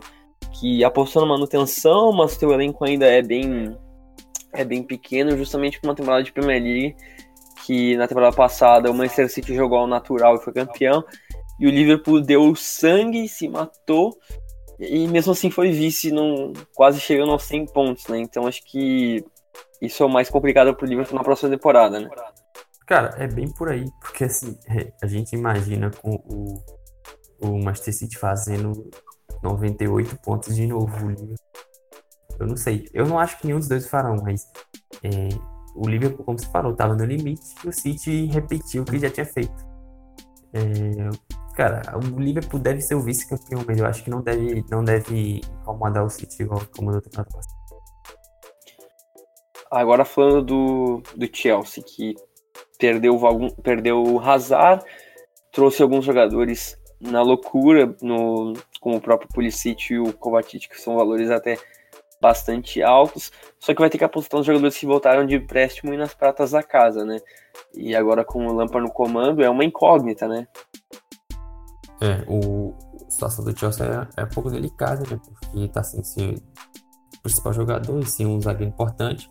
A gente crê que o Loftus-Cheek e o Hudson Odoi continua a evolução e o Pulisic ele ele entre já titular jogando que ele, o seu melhor quando ele jogou no, no Borussia Dortmund. E que nem foi na temporada passada, né? Porque o Pulisic, você pode confirmar, ele nem era titular absoluto. Não, não era, não era não só absoluto, como ele era reserva mesmo. Pois é. Então, a gente espera que. A gente, eu tenho uma dúvida sobre o Abraham, porque ele foi muito bem no Aston Villa mas na Championship, mas, assim, ele é um jogador é, bom, vamos ver o que, que ele faz, porque se depender de Pedro e William para fazer 15, 20 gols na temporada, não vai acontecer. Agora falando do Tottenham, que foi vice-campeão da Europa, fez uma temporada muito boa na, em 2018-19, embora no final tenha vacilado na Premier League justamente por focar mais na Champions League. Perdeu o Llorente, trouxe alguns jogadores interessantíssimos como o Dombele e o Lo Celso. E agora tem essa incógnita do Eriksen que está que tá incomodando muito. Até, até não tem muito como fazer uma. Um, pensar um pouco no futuro do Tottenham nessa temporada sem a certeza se o Eriksen continua ou não, né? É, vamos lá. A, a janela do Tottenham sensacional. Um, é, resolveu o problema da profundidade do meio de campo e adicionou um talento muito bom pela, pelo lado esquerdo. O problema é, saída do Tripper, que não fez a temporada tão boa, mas era titular, é um jogador bom. Você vai ter Aurier e o Walker Peters. É, Walker Peters. Cara, não são jogadores ainda para se titular num time que tem uma, uma exigência tão grande. Eu levantei a hipótese de jogar com três zagueiros, se o Pochettino for jogar com três zagueiros, e abrir o Sissoko pelo lado direito. Pode ser uma opção e eu acho uma opção interessante. Mas hoje você tem o Aurier e o Walker Peters. É uma posição complicada, é uma posição bem deficitária. E saiu o Llorente e não trouxe central de reserva. Cara, assim, o Lucas fez bem na temporada, mas jogar com ele no meio dos centroavantes da Premier League talvez não seja, não seja, não é o ideal, né? O som também, não sei, talvez o Dele Alli vai jogar mais, mais adiantado, é uma opção, mas hoje o Tottenham não tem um centroavante reserva. E o pior de tudo, cara, se o Eriksen sair, você esquece o Tottenham candidato a título.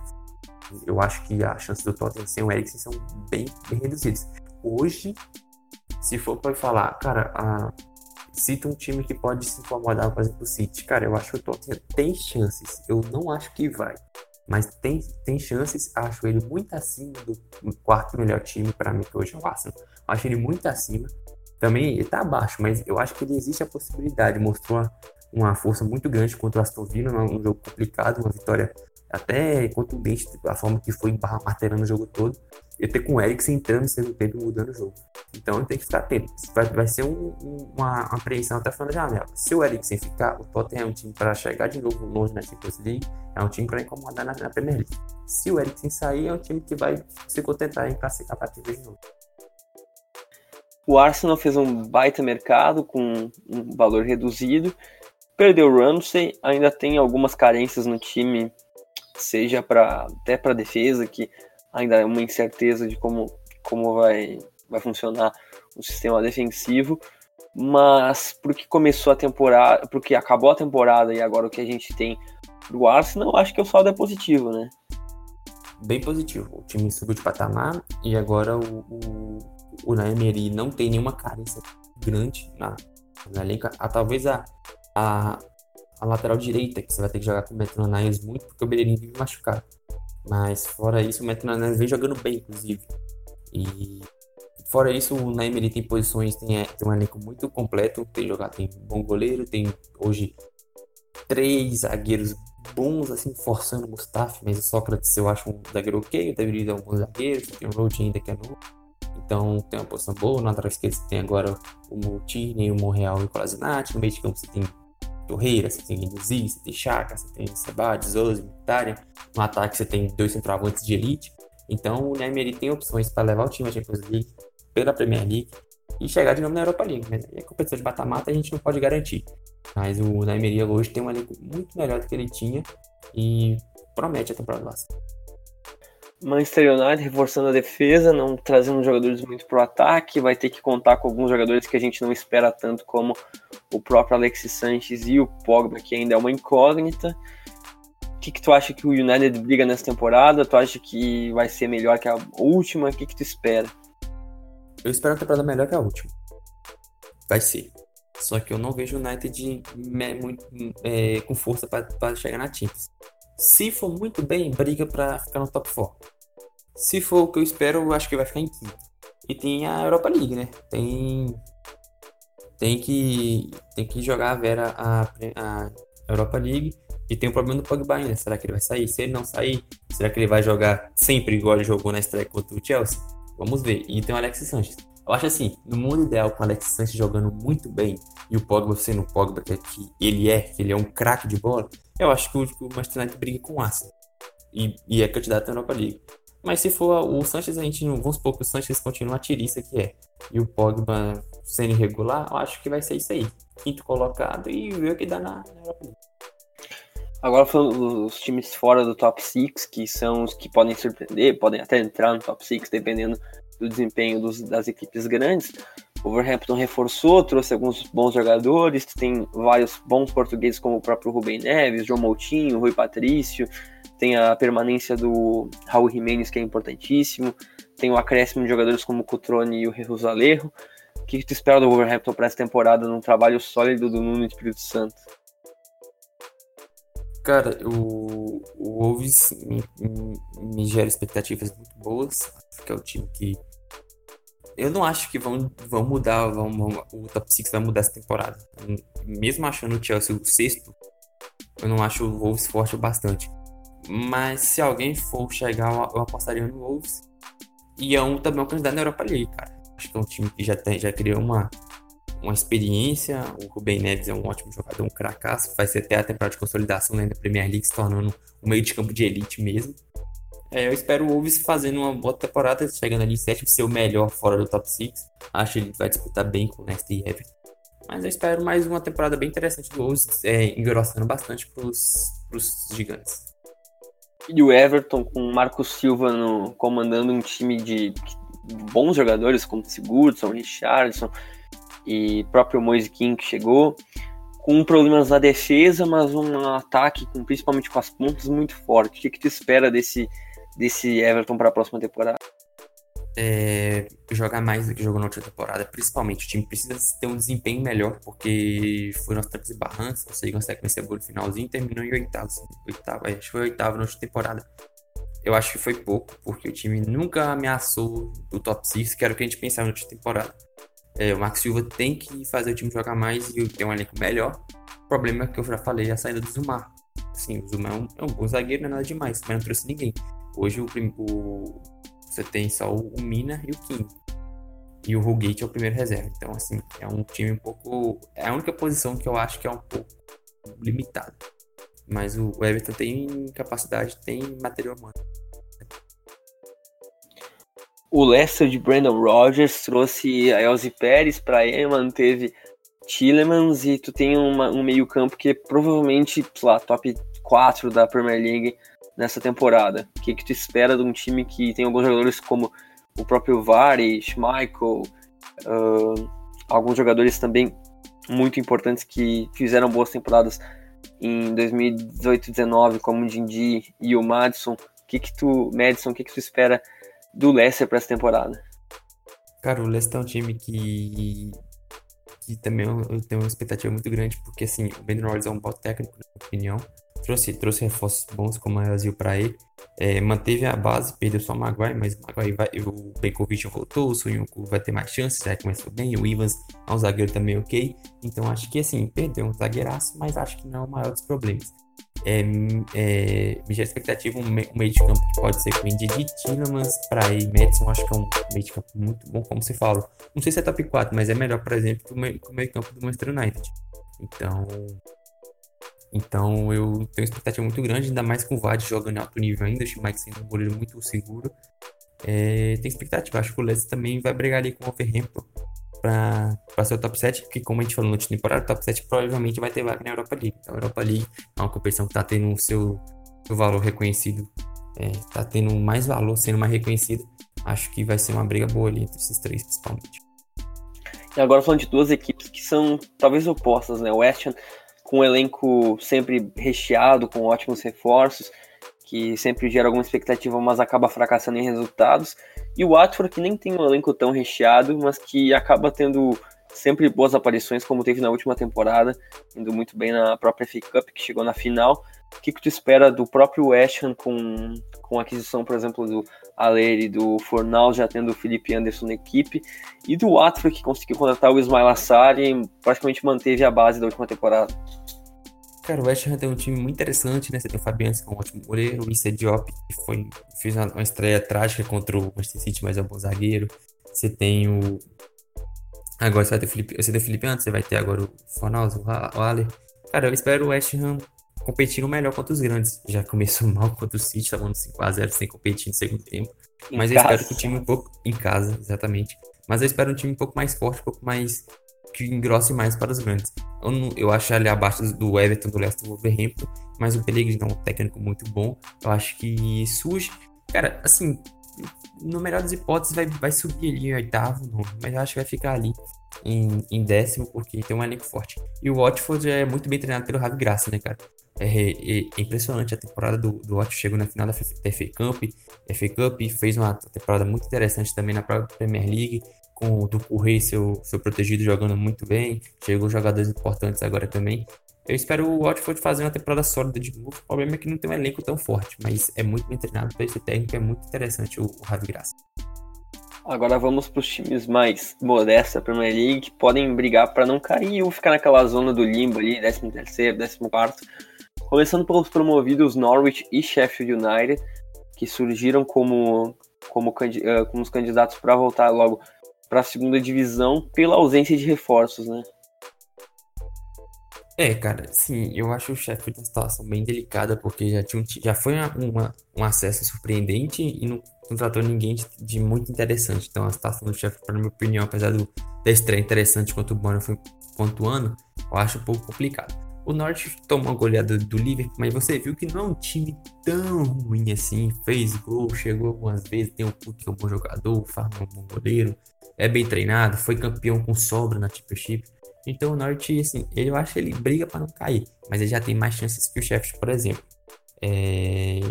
Vamos ver, né? Eles estão apostando na quantidade de trabalho, acho que vale acompanhar um pouco. No caso do Brighton, que conseguiu ficar na, na Premier League muito mais pela desgraça que estavam as outras equipes que foram rebaixadas, o nível técnico estava horrível para brigar contra o rebaixamento na última temporada.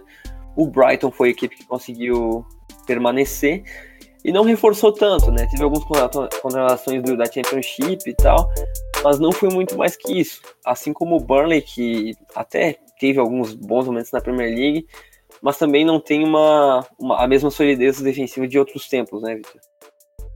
É, o, o Brighton fez uma temporada péssima, um futebol ridículo apoiado no, no Glen Murray. É, não caiu porque você tem razão, cara. O Cardiff, o Fulham e o Huddersfield era muito abaixo dos outros, mas é um time que o Brighton é um time que, para mim, é, é forte a ser rebaixado. O Burnley já não tem aquela defesa tão boa, perdeu o Rito, apesar do Pope ser um goleiro ok. Tem uma dupla de zaga boa, que é o Mir Tarkovsky, mas aquele poder ofensivo também, o poder ofensivo que nunca teve, hoje tem menos ainda. É, eu acho o Burnley também um candidato. O bom do Burnley é que ele é forte dentro de casa. Mas é um time que não me agrada também, que talvez sofra. Eu acho que vai sofrer de novo. O Newcastle perdeu Rafa Benítez, perdeu a dupla de ataque titular, que era Rondon, que foi para a China, e o Ayose Pérez, que foi para o foi pro Leicester. Chegou o Joelinton, que é uma incógnita. Chegou o Sam Maximan, chegou alguns jogadores de nível ok, mas parece que o time está fazendo força para tentar ser rebaixado de novo para Championship, né?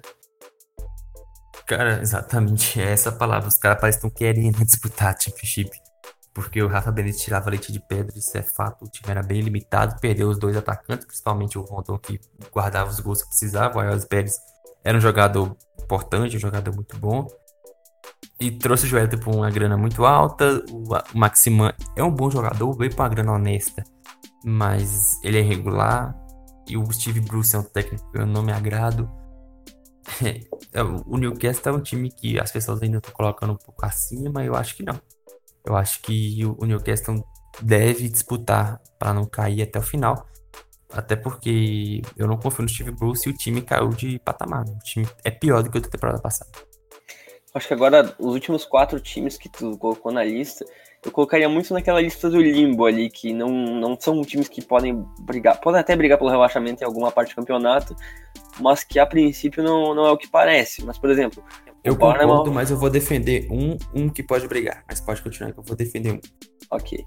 O Bournemouth, por exemplo, tem uma, um setor ofensivo que é muito sólido, né? Com o Colin Wilson no ataque, tu tem o Joshua King, tu tem o próprio Ryan Fraser ali no meio de campo, Nathan, uh, Nathan Ake na, na zaga. o próprio Ryan Bertrand, tem um time bem legal. O Bournemouth é um time bem legal. Eu gosto muito do. Eu gosto muito principalmente do Ryan Fraser, que fez uma temporada fantástica. E, e eu não sei, eu acho que eu acho que o eu acho que o Bournemouth tem tem um, um setor ofensivo principalmente muito sólido que vai fazer os pontos em casa. Aliás, só falando que eu falei errado aqui, o Bertrand do, do Southampton, sempre confundo o Southampton e o Bournemouth. Então, acho que o Bournemouth é um time que provavelmente vai ficar e vai ficar ali naquela zona de 12º, 13º, baseado nos pontos em casa, né? É, o Bournemouth é um time muito arrumadinho, um técnico muito forte, tem jogadores muito bons como o Will Saquel Fraser. Eu acho que o Bournemouth entra nessa aí, vai ficar ali em 13º, 14º, não deve sofrer tanto assim não. É, apesar que a gente esperava um pouco o salto, né?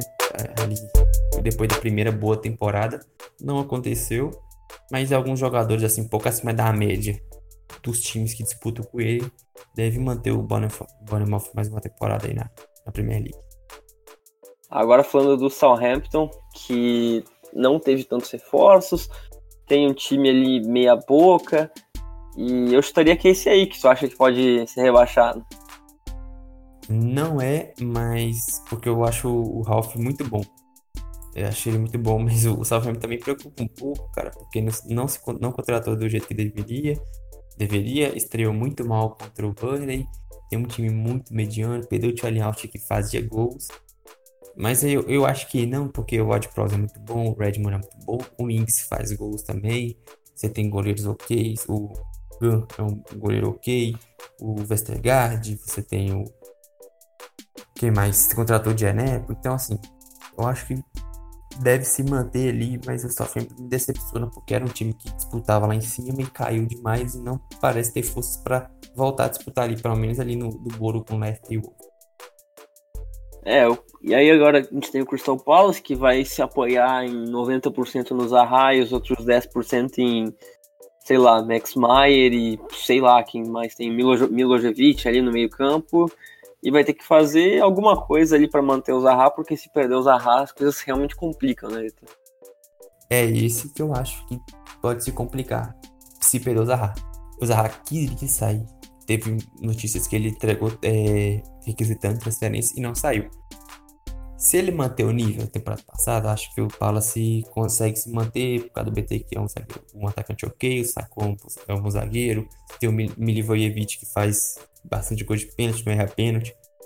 Porém, que se o Zaha não, se não manter o nível, por acaso sair em janeiro, se algum time tiver bem desesperado, tirar o Everton, tiver fazendo uma temporada ruim, pagar os 70 milhões, ou o Liverpool tiver alguém machucado grave, precisa de um atacante urgente, e acontecer, a situação do Palace é muito, fica muito ruim, porque é um time muito meia boca. Eu não consigo ver nada muito interessante. Tem um técnico muito experiente que consegue seus, seus empates ali, mas contra o, o, Everton na estreia foi um time que, mesmo o Everton jogando mal, também não conseguia chegar com perigo. É, me decepcionou um pouco a estreia, mesmo o Everton com um jogador a menos boa parte do segundo tempo. Então o Palace, ele. Se o Zaha não mantiver um nível para 2019, eu acho que é um time que pode disputar o rebaixamento sim, com força. Eu não, não gosto do elenco, não acho muito forte, não teve grandes contratações. Então, esse é o time que eu acho que pode disputar a, a disputar para não cair até o final. E agora acho que é a interrogação zaça da temporada que a gente é aquela coisa que assim, pode ser tanto 880, pode ser o Fulham parte 2 ou pode ser talvez até um Wolverhampton da vida, né? Porque eu tava abri aqui a lista de contratações, uma lista que tu tem Wesley, que fez uma boa temporada pro Clube Bruges e ainda é muito jovem. Tem o Mings, tu tem o Douglas Luiz, Tu tem o Kambá que também veio do, do Bruges. Tu tem o Trezeguet que veio do Casimpasa. Tu tem o Elgazi contratado em definitivo. Tem o Riton do Burnley. Se encaixar, pode ser uma coisa bem interessante para a equipe. Só que se não encaixar, aí pode ser o Fulham parte 2. Que aí a gente foi muitas contratações, muito dinheiro gasto. O Aston Villa, a última vez que eu vi, estava no top 5 de maiores de times que mais investiu na temporada europeia, não só na, na temporada, não só no, dos times ingleses. Então é aquela incógnita, né? Pode encaixar, pode não encaixar, é aquela coisa daqueles times promovidos que vêm e gastam. A gente tem casos como o próprio Middlesbrough que gastou muito e deu errado, tem casos como o Wolverhampton que gastou muito e permaneceu, tem gastos de times como não sei, tem times que não gastam tanto como o próprio Huddersfield, mantém uma temporada e ficam, mas os times que gastam costumam ser muito 80, né? Ou, ou funciona ou dá muito errado. Exatamente, é por isso que ele tá aqui também. Eu acho que assim, ele é uma incógnita muito grande porque ele trouxe muita gente, é muita contratação. Porra, mostra pra gente que não é que não é certeza de nada, ainda mais que o Fulham contratou mais, trouxe jogadores com mais nome, trouxe Schurb, trouxe Sérgio Rico, trouxe Seri. Então, assim, o Fulham mostrou pra gente que contratação não quer dizer muita coisa, não. Então, fica a interrogação. Porém, elenco o Aston Villa tem e parece um pouco seguindo uma linha de raciocínio melhor que a do, que a do Fulham. Jogadores assim, não muito badalados, manteve, contratou muita gente que já estava, gastou muito em quem já estava, por isso que Moraes lá gastando 130, 140 milhões de libras, por isso, contratou muita gente que já estava em, em definitivo no caso.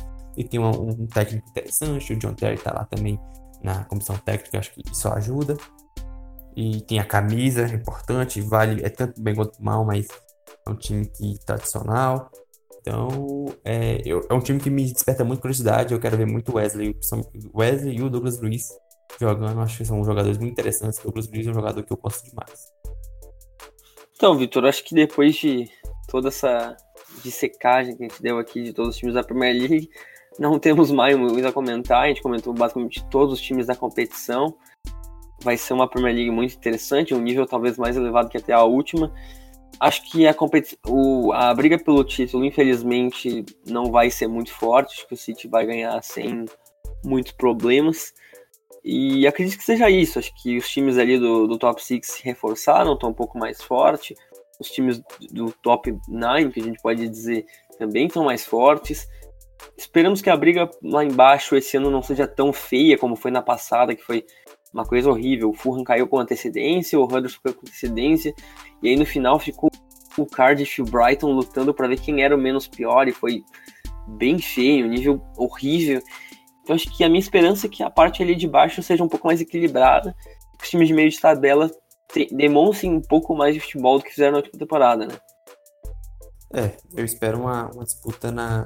Eu espero uma disputa lá em cima menos equilibrada, mas lá embaixo um pouco mais.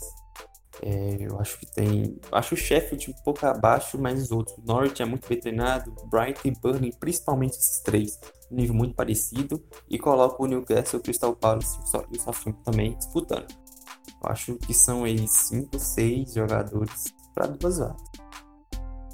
Então, se quiser isso, Vitor, alguma, alguma menção, falar um pouco das threads do Twitter, como sempre, que a gente a gente tá lá, eu tô todo dia ainda postando da janela de transferências, porque o mercado só acabou na Inglaterra, todo dia tem notícia nova, hoje já postei algumas, por exemplo, o Ben Eder no, no Mônaco, aí postei também dos 11 que foi pro Galatasaray, tem, tem várias coisas, e o, e o Vitor tá lá, todo dia postando sobre jogadores que sobre jogadores que ainda podem trocar de time nessa, nessa temporada, né?